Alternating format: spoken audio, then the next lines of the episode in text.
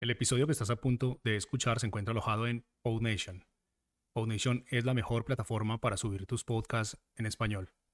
Puedes visitarnos escribiendo en español en el navegador www.podnation.co. Ahora sí, vamos con el episodio.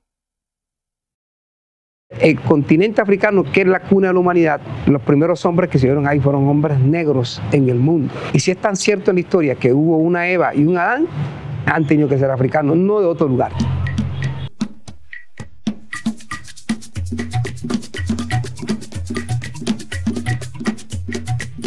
Absolutamente todos alguna vez, ya sea en clases de historia, sociales o política, tuvimos que tocar el tema de la esclavitud. Nos contaban casi de manera romántica cómo esclavos negros eran sacados de toda África y traídos a América en barco. Ser el único o uno de los pocos negros afro de su salón en estas clases es una experiencia de esas que no se olvida. Todos voltean a verte como si de tu historia de vida se tratara, mientras crece esa sensación de incomodidad y molestia a medida que se avanza en el tema. O bueno, esa es un poco de mi experiencia como el único afro de su salón y uno de los pocos de su colegio. Pero más que hablar de eso, de la presencia afro en ambientes académicos, etcétera, y etcétera, hoy al pensar en esto recuerdo más bien una frase que leí por ahí hace un buen tiempo. Los que pierden también escriben su historia. En ese momento que la vi, poco o nada significó, pero el tiempo siempre se encarga de hacer entender. ¿Quién escribe la historia y desde dónde se cuenta? La historia la escriben y se cuenta desde la perspectiva del que gana, no del derrotado, del dominador, no del dominado, y en el caso afro, del esclavizador y no del esclavizado. La perspectiva del que pierde existe, pero no es tenida para nada en cuenta frente a una corriente casi que hegemónica.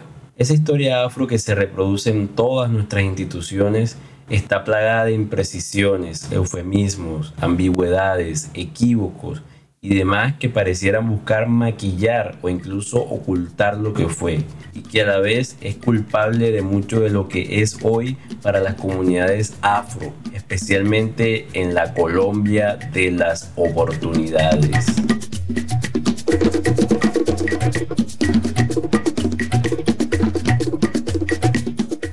Para hablar de este tema realmente necesitaba cierta altura, así que salí buscando al profesor Chomané, un historiador palenquero que la verdad no conocía, pero que había visto hablar algunas veces por ahí. Siéndole sincero, me perdí cuando iba camino a la casa de Chomané. La explicación de cómo llegar parecía muy clara. Colitoral, bus verde con placa roja que diga circunvalar, te bajas en los robles y listo. Pero todo se derrumbó. Por alguna razón terminé allá en soledad, ese pueblito que hoy afirma con orgullo ya ser una ciudad, a unos 3 kilómetros o 32 minutos a pie según Google de mi destino. Después de otro bus de colitoral, un trancón en la 63, otro trancón más grande en la Murillo, un puente peatonal y una moto, por fin llegué a Sabor y Sazón, un restaurante al final de la avenida San Pancracio, en el barrio Alto de los Robles. Sí, no los Robles, Altos de los Robles, donde el paisano me estaba esperando. Sigue derecho, eh, aquí está el, el Google Maps. Sí, en la otra cuadra, mano. Otra cuadra, por esta a la derecha.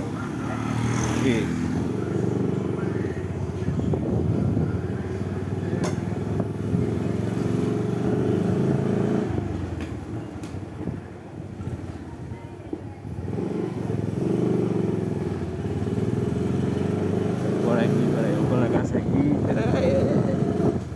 Creo que es. Dejo buscar el número. Sí, que sabor, sazón y sabor. Es la esquina. 76 F. Creo que es allá. Ah, es este aquí en la esquina. Ah, el profesor ahí. ya llegué. Buena.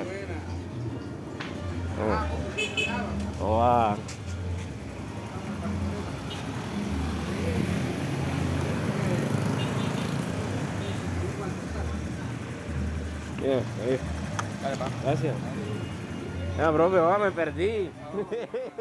Realmente esperaba encontrarme con ese modelo acartonado, cuadrado y gris de historiador.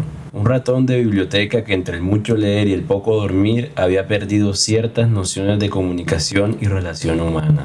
Pero en vez de eso me encontré con una figura jovial, de pelo trenzado y sonrisa en cara, de piel negra, con una camisa rosada, unas chancletas y un jogger negro de esos de estar en casa. A simple vista, jamás uno pensaría que este personaje ostentara semejante hoja de vida.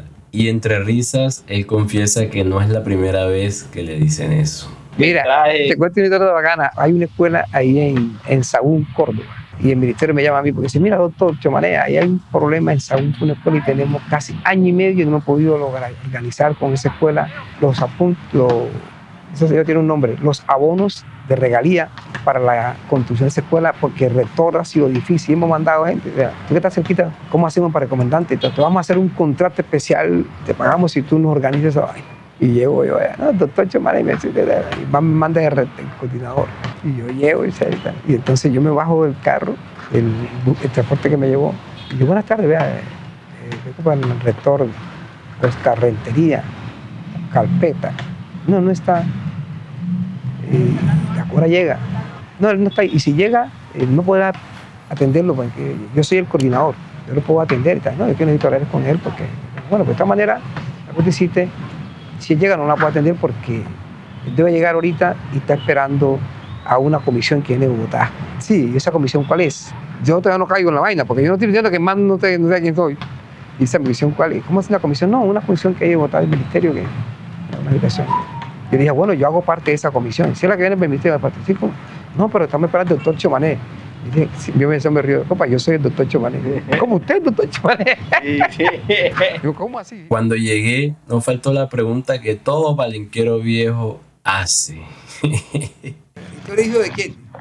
Después de un breve rato charlando, resultó que el profe conocía a mi mamá y a mis abuelos maternos, y que incluso había vivido cerca a su casa en La Bola, un barrio para nada taciturno del suroccidente de Barranquilla. Yo la verdad no conocía a Chomané, pero rápidamente me di cuenta que eso de que él era como un libro andante era real. A solo 10 minutos de mi llegada, ya me había explicado que a Viejo, la tierra de mis abuelos paternos, tenía estrecha relación con el palenque de Bencos, que los Atos eran asentamientos de trabajadores de fincas grandes que se convirtieron después en pueblos.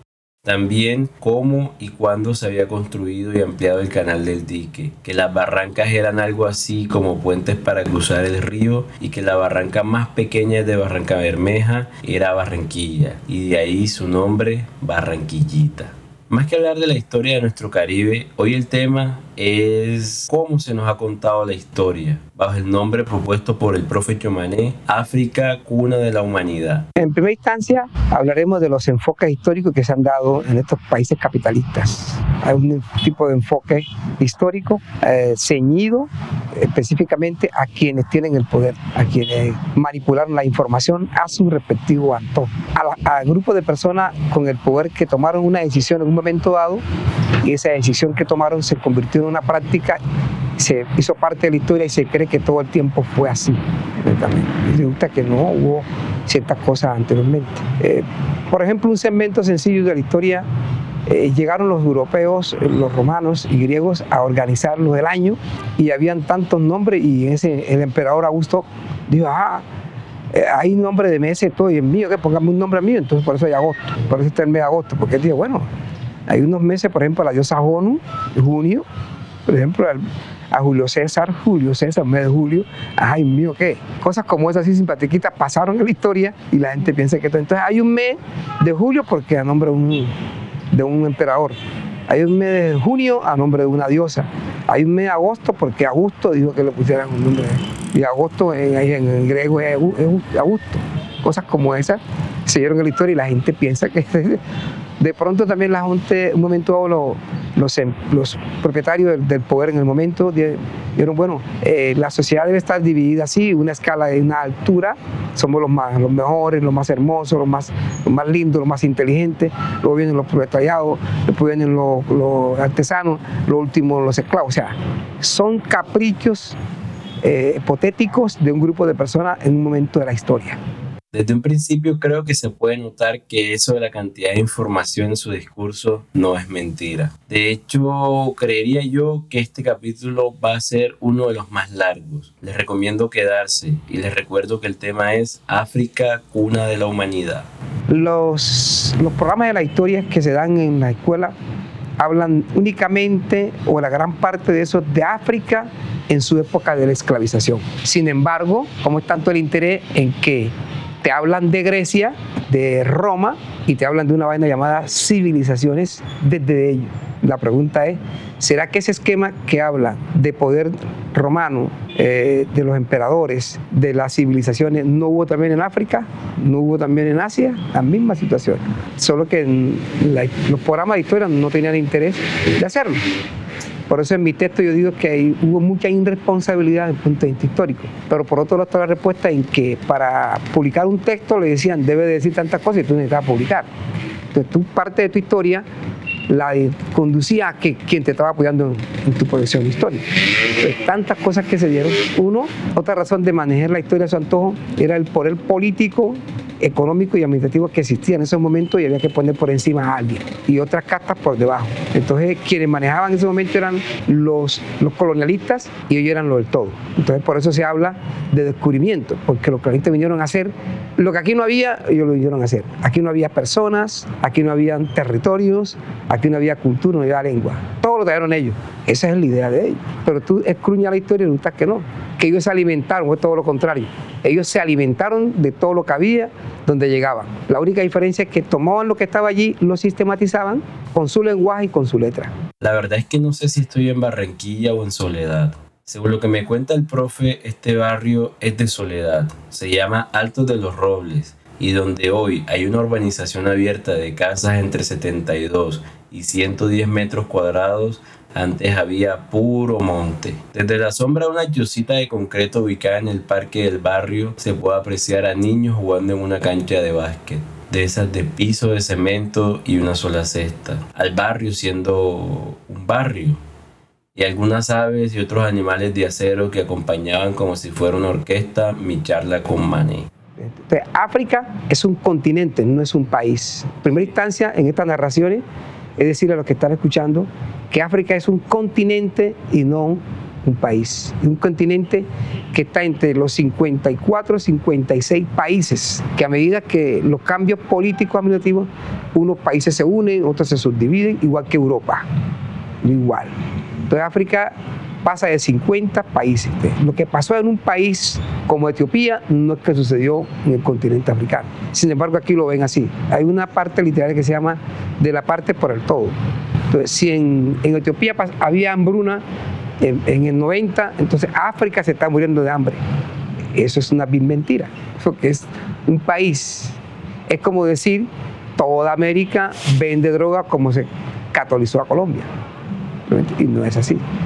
Aunque ustedes no crean, la aclaración de que África es un continente y no un país es muy necesaria. Hoy en día, por alguna razón, algunos muchos piensan y repiten que África es algo así como el país de los negros, donde se pasa hambre, la gente es muy pobre, hay violencia, corrupción, desnutrición infantil, inestabilidad social y política y como mil males más convirtiéndola en el ejemplo perfecto para, por ejemplo, chantajear moralmente a sus hijos cuando no quieren comer. Come hijo, mira que en África se mueren los niños de hambre.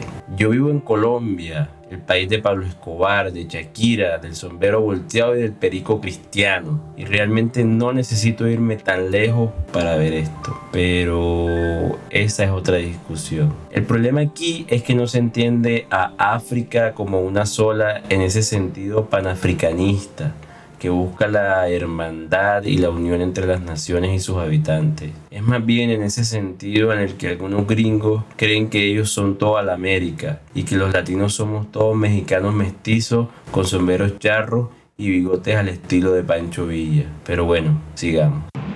África es un continente que pasa más de 50 países. Segunda, con las investigaciones de los mismos colorados, los mismos blanco mestizos, que han determinado los elementos que hay de la historia, y los elementos que hay de la ciencia a su antojo, han manifestado que África es la cuna de la humanidad. La palabra colorado hace parte de esa serie de términos usados por los miembros de comunidades negras para referirse de manera peyorativa y despectiva a los que los nativos americanos llamarían los caras pálidas blancos y blanco mestizos. Y bueno, es que acaso no, no, no, esperaban alguna respuesta a, siglos y siglos de insultos. No sé, Ernesto, no sé. Entonces, el continente africano, que es la cuna de la humanidad, los primeros hombres que se vieron ahí fueron hombres negros en el mundo. Y si es tan cierto en la historia que hubo una Eva y un Adán, han tenido que ser africanos, no de otro lugar. Porque las mismas investigaciones que han hecho, los restos humanos más antiguos de la humanidad son en África. Y nos cuenta la historia desde la visión europeísta y la visión africana, en que África es cuna de la humanidad que siguieron una característica específica para que el ser humano pudiera formarse, diseñarse a ese medio y luego desplazarse a otros lugares de raquio para que existan otros tipos de humanos. ¿Por qué salió el hombre negro? Porque si no hubiese tenido la piel negra, los humanos que surgieron en África no hubieran podido resistir los rayos perpendiculares del sol que existe en África. Se hubieran muerto. Entonces, la piel negra es una respuesta biológica que al medio.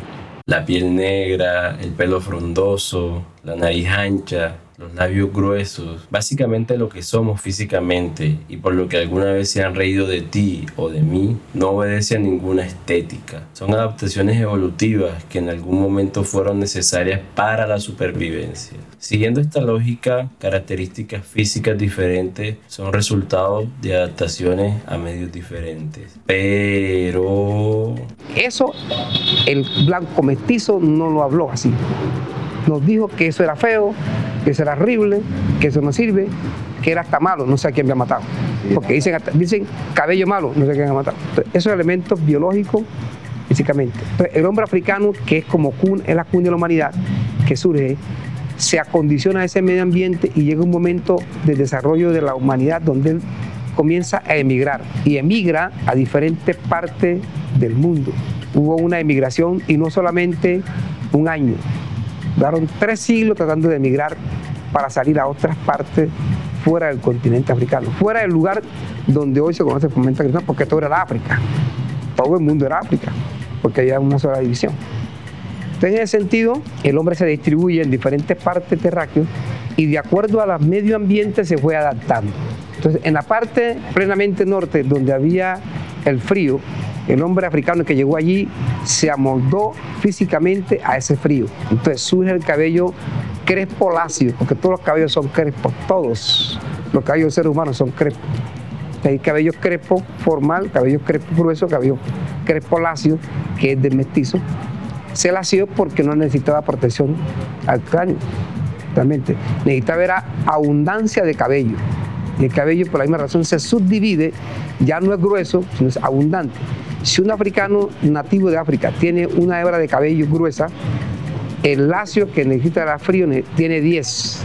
Ese cabello grueso se divide en 10 porque necesita es abundancia de cabello para protegerlo del frío, no del sol, sino del frío.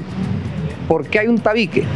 Porque como el agua, como el aire es frío, y necesita el aire llegar al cuerpo caliente. El tabique se encarga de que ese aire que entra en el tabique lo procese y le dé la temperatura que requiere para ingerirse al cuerpo.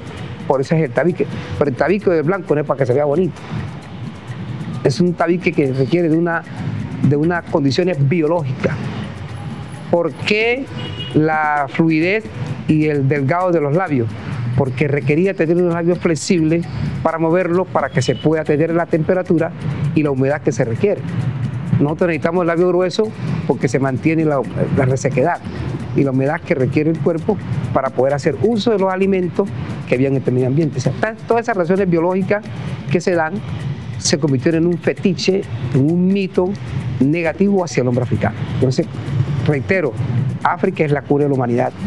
Y nuevamente repito, si hubo una Eva y, una, y un Adán, han tenido que ser africanos. A usted, compañero, y a los que están oyendo, yo les recomiendo un documental de una investigación de 25 años que se hizo por los cinco continentes y se llama La evolución del hombre moderno, se conoce con este título en YouTube, o eh, La evolución del hombre moderno a partir de la Eva mitocondriana. Eva mitocondriana. La mitocondria es una molécula, una, una estructura que mantiene el cuerpo, que lo posee únicamente la mujer y se lo transmite a su generación. Es decir, que entra la teoría de que primero fue la mujer y después el hombre, y no como lo dice la Biblia. Ahí está demostrado biológicamente. El hombre el femenino, eh, masculino, perdón, posee esa molécula, esa estructura mitocondriana, pero no puede, no puede dársela como gene, como a su, solamente la mujer. Entonces la, la, historia comienza de la primera Eva, mitocondria, y verán que africana. Y de allí se descubre y se demuestra que todos los seres humanos descienden del continente africano. Eso de la Eva mitocondrial es una teoría genética que plantea que el ancestro femenino común de todos los seres humanos es una mujer africana que vivió aproximadamente hace más de 200.000 años entre Namibia y Angola. Recibe su nombre de la Eva que se relata en el libro del Génesis de la Biblia. Sin embargo, ni el nombre de Eva ni el término Eva mitocondrial fueron empleados por los autores de la investigación original titulada ADN mitocondrial y evolución humana. Creo que también es importante aclarar que realmente todos poseemos mitocondria, pero en los mamíferos esta estructura se transmite por vía materna. 100% recomendado el documental. También podríamos hablar del Adán cromosómico, el ancestro común masculino de toda la humanidad, africano, de la costa atlántica o más o menos la zona meridional de África. En los años contemporáneos, que conocemos ahora cimentar la antigüedad media, África como cuna de la humanidad es que desarrolla toda una serie de connotaciones culturales que se distribuyen en el resto del mundo, totalmente. África es la primera o, los grupos humanos en África son los primeros que organizan una estadía de convivencia colectiva, una estadía de convivencia colectiva, o sea, un pueblo, un lugar donde se reúnen seres humanos similares, podemos llamarlo en el punto de vista científico Homo sapiens, y allí se detiene, África, en primer lugar. Y se forman los grupos étnicos, no tribus. Ok, decir tribu está mal. Ese tribu es una palabra despectiva que se inventan los griegos para minimizar a los otros grupos humanos. Decir tribu es decir lo mínimo que existe en, en relación a las otras. Ah, o sea, como una manera de utilizaron dos palabras, clan y tribu. O que para referirse a como una organización política que sea esta persona, pero que es menos... Menos relevante que el otro. Que la que tengo yo. Claro, porque la mía es la que se impone y tiene toda una connotación supuestamente superior a esa tribu. Y resulta que no, que todos están en el mismo nivel. Lógicamente, tú no podías, tú no podías en ese momento dado estar por encima de nadie, porque tú eras un ser humano que estaba subiendo en las mismas condiciones. Y si ya se dieron eras, como llamaban los africanos, no años, sino eras, que era mucho tiempo, eh, las eras que se daban, había grupos humanos con algunos elementos técnicos avanzados, pero no era para superiorizar el otro, Muy, eh, elementos técnicos avanzados que respondían a ese grupo. Eso no implica que tú tenías que, por eso entre medio en medio avanzado, ir a pisotear el otro, acabar el otro como lo hizo Europa y como lo hizo gran parte de África. En África hubo un momento en que se dio eso. De violencia, claro. De violencia e imposiciones. Pero eso no se dice. Y, de hecho eso es lo que más me trae aquí hoy. Claro. Porque se nos ha contado una historia de África, como usted dice, desde... O sea, pareciera que antes del siglo XV no hubiera existido gente en África. Y cuando los europeos llegan, resaltan con mayor tendencia a la historia de, Grecia de la historia, perdón, de Egipto. Disculpa. Los griegos y los grecorromanos resaltan la historia de Egipcia, pensando que Egipto era la, la, población en esa época, después de la Edad Media, más avanzada que había en África. Mm, y, y eso lo vendieron. De esta manera, diciendo que Egipcia, que no era directamente, supuestamente negra, era la, comunidad más avanzada que había en, en África, y resulta que es mentira. En primera instancia, Egipcia es una de las últimas de desarrollo técnico, o vamos a utilizar la palabra, o civilizaciones que hubo en esa época, una de las últimas y que recoge todas las anteriores. lógicamente. O sea, Egipto, Egipcia bueno. recoge, por ejemplo, lo que surgió en el reino nubio, que fue el primero, uno de los primeros reinos que hubo con tanta tecnología. Ahora te voy a decir que había en el nubio. Entonces, ¿qué hace eh, Egipcia? Recoge Nubio, recoge Motopotán, recoge Ghana, recoge a Mali, recoge a Shanghái, a esos reinos que pasaron muchas eras de desarrollo tecnológico, Egipcia lo sintetiza.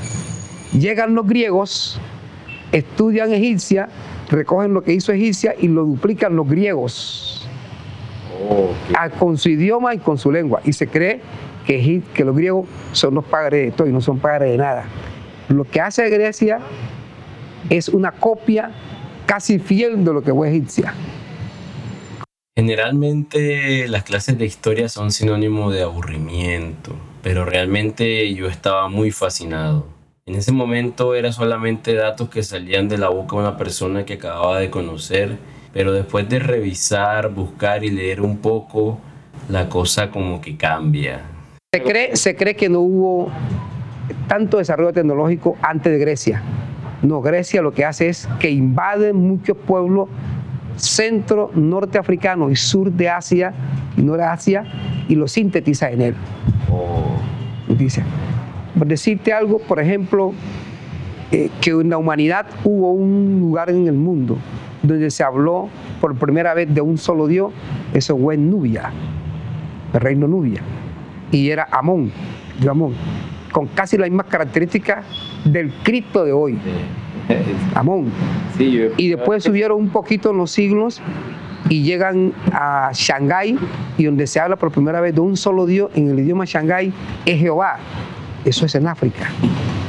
Y después sube un poquito más la- la- las eras y por primera vez se habla de un solo Dios en una humanidad después de Amón, después de, de Jehová y, y después se habla de Islam. Surge en África. El Islam es africano, no árabe, como se vendió. Y más adelante se habla entonces de un Dios único como tal en una, nuevas civilizaciones y se habla de Yahvé. Eso surge en lo que hoy es Malí, África. Todas esas palabras, todas esas conce- concesiones que se dieron surgen en África, no en Grecia ni en ningún pedazo de Europa, como se ha tenido proyectado, como se ha podido vender. O sea, todo eso ellos lo cogen de aquí, de África, fundamentalmente. África después en inicio de la Edad Media se tecnifica, desarrolla e invade a Asia, coloniza y esclaviza parte de Asia, parte de Europa y parte del centro de África, a través de, uno, eh, de, un, de una- un sistema político unitario administrativo que se llamaron faraones. Los faraones no surgen en, Asia, no surgen en, en Egipcia, surgen en el reino Motopotán, después de Nubia. Y ser un faraón no equivalía a ser rey, ni a ser presidente, ni emperador. Era mucho más que eso. O sea, estos, estos términos están minimizados en el poder que tenía un faraón, en la apropiación del, territorio como dueño de un faraón. Lo que hacen los emperadores después es una réplica del faraón como tal. Y el faraón con mayor potencia, porque los faraones pertenecían a una comunidad griot que tenían poderes de conocimiento, poderes mágicos, poderes de ciencia. Un solo hombre, un solo hombre. Por eso era dueño de todo. Era casi mirado como un semidios. Y se hacía todo. Y tenían poder y podían hacer. Un emperador nunca pudo hacer eso. Ni un presidente pudo hacer eso, porque no tenían esos poderes. Allí se formó Cristo en esos poderes, con esos poderes, y después salió, que vamos a hablar más adelante. ¿Qué había en el reino Nubia? En el reino Nubia se dio el desarrollo tecnológico, científico, político, económico, en el reino Nubia. Y cuando existía Nubia, ni idea de Grecia, ni idea de Roma. Eran unos pueblos mínimos primitivos que descendían de esto, particularmente. Es más, hay un texto que se lo recomiendo que se llama La herencia africana robada por los griegos. ¿ya? Y allí muestra el, el- el palacio administrativo del reino Nubia. Y ese diseño ese palacio administrativo del reino Nubia es similar al diseño que tiene la, ca- la Casa Blanca hoy en la actualidad. Lo que hoy se conoce como Casa Blanca en los Estados Unidos es una réplica del reino Nubia, con unos acuarios difíciles de llegar al faraón, el, faraón, Ingeniería el faraón militar, con estrategia, con espacio, una casa con, con esto, ¿cómo se llama esto? Eh, columna. Con columna y edificio de cuatro pisos en el reino de Nubia, mucho antes de las pirámides fundamentalmente, porque es que las pirámides recoge todo lo que dio aquí. Y tú lees un texto de Grecia y te dice, la sabiduría que tenemos se lo debemos a los metopotanes y a los nubios. Centro de África, ellos mismos lo dicen, pero los europeos no dicen eso. Después dicen todo lo contrario.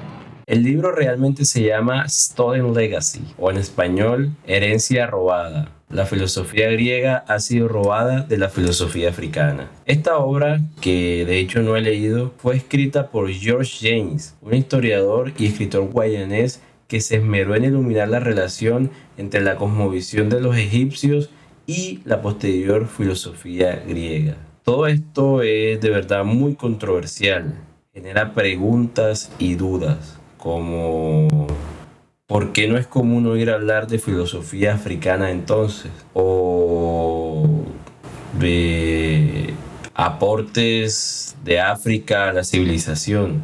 Pero bueno, en ese momento vino a mi cabeza una imagen que se repite y repite y repite desde las caricaturas infantiles hasta los documentales de los canales más serios, las pirámides de los negros y de los indígenas siendo construidas por extraterrestres. Y oye, aquí las pirámides, me gustaría hacer la pregunta ahora antes de que se me olvide. es que se dice mucho y uno lo ve mucho, está, realmente está muy extendido esa creencia de que las pirámides, igual pasa con los hermanos, las construcciones de los, de, de los indígenas en América, que fueron hechas con, o sea, que fueron hechas por alienígenas. Porque ellos no pueden, no pueden aceptar. Los europeos no aceptan los conocimientos tecnológicos y desarrollo que se dieron en África ni en otro lugar del mundo. Lo que sirve es lo de ellos. O sea, esa idea de como que, hey, si yo no puedo entender esto, entonces yo lo pueden haberlo, no he hecho, entonces yo se lo mando a un dios, a otro mundo que no existe. cosa que no existe. Que no existe. Eso es, eso se viene en la Edad Media.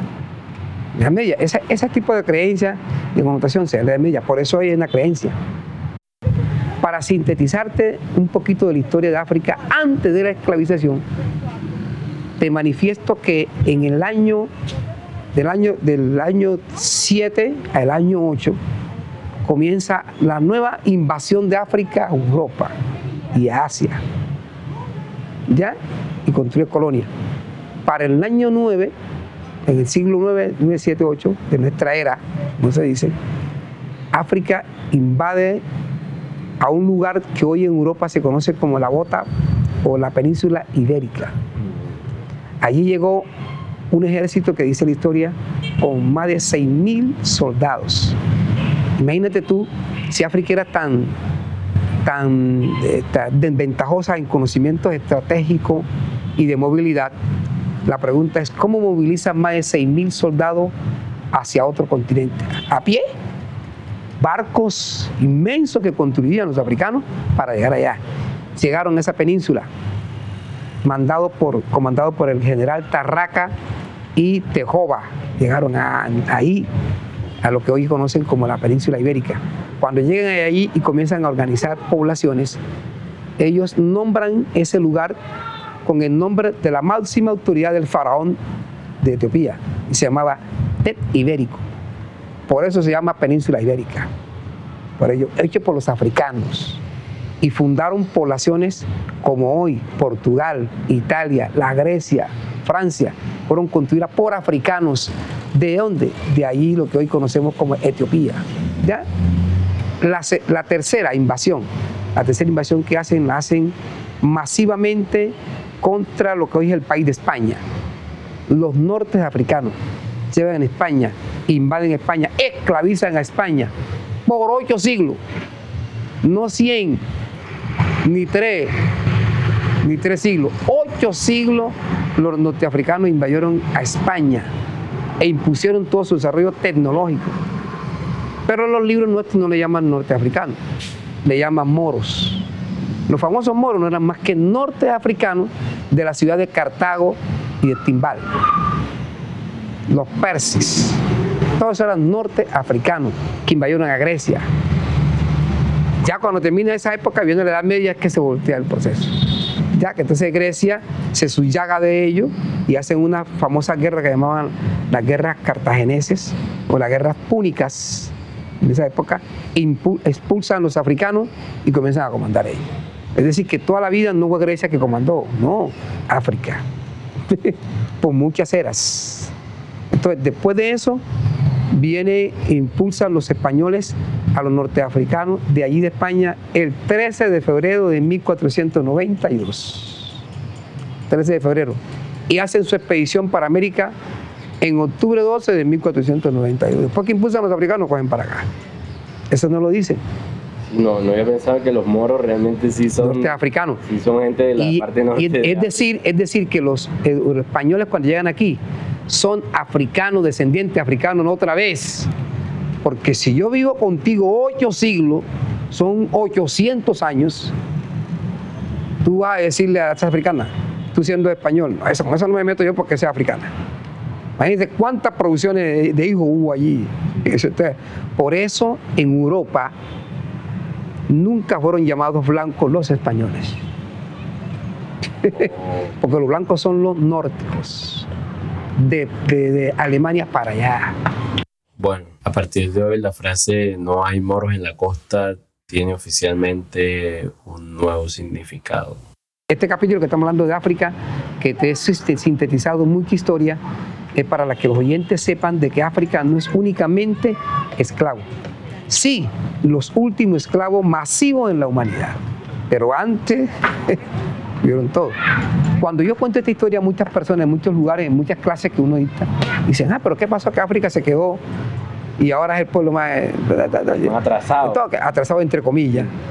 Así lo muestran. Atrasado entre comillas. Estamos siendo la cara del hambre, la pobreza. Claro. ¿Y, quién, ¿Y quién impone eso? El sistema europeo. los papeles de la ONU se eh, por eso hay hambre, hay atraso de nutrición, pero ¿quién impuso eso? Los europeos. Eso no es por África, porque antes de que Europa llegara a África estaba bien y sigue siendo bien. ¡Oh! Oiga, caballeroso, ¿cómo va eso? Hola, por aquí va compartiendo. Ah, profe. Hola, bueno, ¿cómo estás? ¿Qué más? ¿Qué hay de nuevo? Aquí vea, trabajando por el barrio. Qué bueno. ¿Qué, toca ahora? Al final, la entrevista fue interrumpida por vecinos del sector. y la verdad creo que fue lo mejor.